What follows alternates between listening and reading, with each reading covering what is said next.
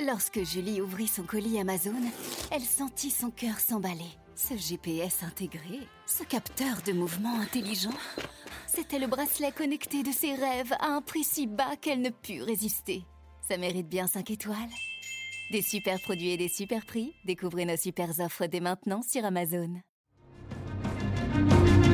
Le journal de l'économie avec François Geffrier. 6h49, l'économie au scanner de Radio Classique. Trois titres licenciés par son conseil d'administration mais soutenu par ses actionnaires. Sam Altman va-t-il revenir à la tête d'OpenAI? L'État français peut-il vraiment entamer une cure d'amaigrissement? Et puis les travailleurs handicapés ont de nouveaux droits. Reportage à suivre. Sa notoriété a été rapide et soudaine, même auprès des chefs d'État partout dans le monde. Sam Altman débarqué vendredi soir de son poste de patron d'OpenAI qui pilote le célèbre ChatGPT. Eric Mauban en assiste depuis 48 heures à un incroyable feuilleton sur son hypothétique retour en poste. Effectivement, il lui est reproché de ne pas être toujours franc dans ses communications avec le conseil d'administration.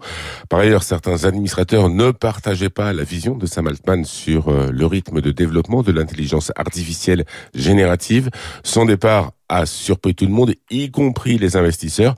Le conseil d'administration a avant tout une obligation envers les actionnaires. Or, Microsoft, qui détient 49% du capital d'OpenAI, n'a été informé du licenciement de Sam Altman que quelques minutes avant l'annonce. Les employés aussi ont été surpris. Certains d'entre eux ont préféré démissionner. De nombreux investisseurs de poids ont réclamé sa réintégration. Satya Nadella, le PDG de Microsoft, a contacté Altman après son licenciement pour lui offrir son soutien dans ses prochaines étapes et faciliter sa réintégration. Les négociations ont duré tout le week-end et vont se poursuivre. Si Sam Altman retrouve son poste, euh, certains membres du conseil d'administration pourraient être conviés à céder leur siège. La gouvernance d'OpenAI pourrait être, pourrait être également euh, modifiée afin d'éviter que ce type d'incident ne se reproduise. Et à ce stade, le, conseil d'administration d'OpenAI maintient sa décision de forcer Sam Altman à, quitter son poste de, PDG après 48 heures de, de négociations. La société déclare qu'Altman ne reprendra pas son travail et que l'ancien PDG de Twitch, euh, diffusion de vidéos, de jeux vidéo, en, direct. Emmett Shear serait le patron par intérim. C'est ce qu'on peut lire euh, ce matin euh, dans le New York Times ou le Wall Street Journal. Merci beaucoup Eric Mauban. Elon Musk faisait partie des fondateurs d'OpenAI il y a quelques années. Mais ce week-end, il était occupé à, tout à fait autre chose. Hein. Sa méga fusée Starship, le dernier né de la gamme de SpaceX, a fait des progrès notables lors de son deuxième tir d'essai. Si on veut être un peu grinçant, on se contentera de dire qu'elle a explosé plus tard que la première fois. Si on veut être plus précis, on note que les moteurs ont tous fonctionné cette fois-ci. L'appareil a bien rejoint l'espace, mais une anomalie a tout de même fait s'auto-détruire l'engin. SpaceX voit malgré tout l'expérience comme un succès. Le problème, c'est pour la NASA, qui veut faire allunir des humains grâce à SpaceX en 2025, autrement dit euh, demain. L'analyse de Xavier Pasco de la Fondation pour la recherche stratégique ça peut remettre en cause le fait pour la NASA de ne reposer que sur un prestataire en quelque sorte, qui serait Elon Musk.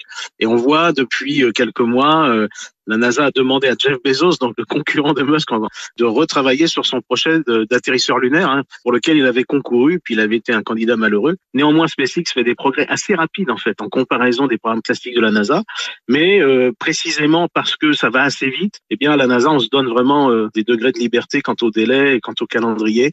Et puis avec euh, ben, évidemment une variable quand même difficile à contrôler qui est Elon Musk, et donc la NASA va s'essayer de serrer un peu les boulons si nécessaire. En France, les fusées ne décollent plus euh, comme Ariane 5 ou pas encore comme Ariane 6. Mais c'est la dette publique qui explose. Hier, deux ministres de Bercy, Bruno Le Maire et Thomas Cazeneuve, euh, ont lancé de nouvelles idées pour euh, réduire le déficit public dans une interview à la tribune dimanche.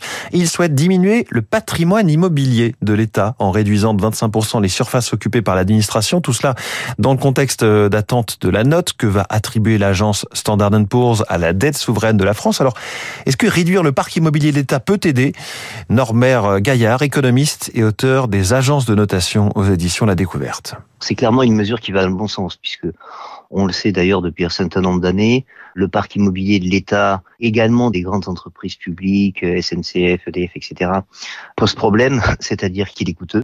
Le gouvernement actuellement est clairement conscient des difficultés qui sont devant nous. Il y a une volonté claire de contrôler, de réduire même les dépenses publiques, mais il faut euh, évidemment aller plus loin.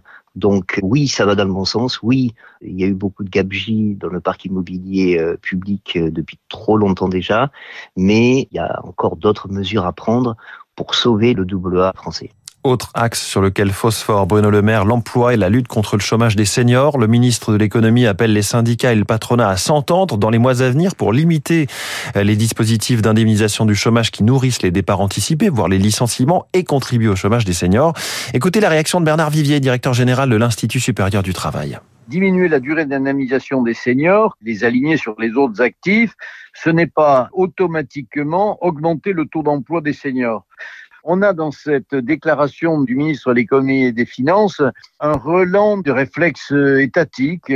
Les organisations syndicales et patronales ne sont toujours pas considérées par le ministre de l'économie et des finances comme ayant une capacité autonome d'action mais comme devant être des relais des directives gouvernementales, ce qui est contraire à l'efficacité du marché du travail. Un marché du travail, il est d'abord organisé par les acteurs, c'est-à-dire patronat et syndicats.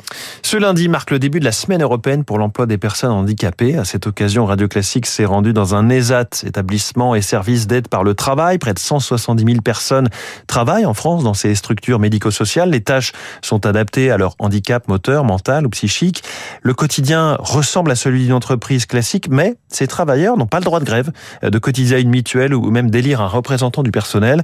Autant de droits qui vont changer dans les mois qui viennent. Reportage de Zoé Pallier dans un ESAT géré par l'ADAPEI de Gironde à Audange. Cela fait 30 ans qu'Isabelle travaille comme ouvrière dans un vaste atelier de sous-traitance. On met les sachets de café dans des coffrets ici. Elle a participé en septembre à sa première élection professionnelle. Le représentant du personnel, c'est Marie. Moi, je trouve c'est super. Marie-Fernande a été élue parmi 14 candidats. Sa promesse, améliorer les conditions de travail de ses collègues. Ils sont déjà venus me voir par rapport euh, au bruit. Quand il y a trop de bruit, ils me le disent et moi je vais voir la responsable. Marie-Fernande, quand tu as signé ton contrat de travail, on a dû te dire que tu dépendais pas du code du travail. Oui. Isabelle Bayler, coordinatrice à l'ESAT. De plus en plus, on reçoit du handicap psy et ce public, euh, il est quand même en capacité de lui comprendre qu'effectivement, ils n'avaient pas tout à fait les mêmes droits. Notamment, tous les parents ici demandent le droit de rester auprès de leur enfant quand il est malade. Jusqu'à présent, ils n'avaient pas ça encore parce qu'on n'avait pas beaucoup de familles. Des nouveaux droits qui, pour certains, ont un coût. Les ESAT devront par exemple débourser 35 millions d'euros en complémentaire santé.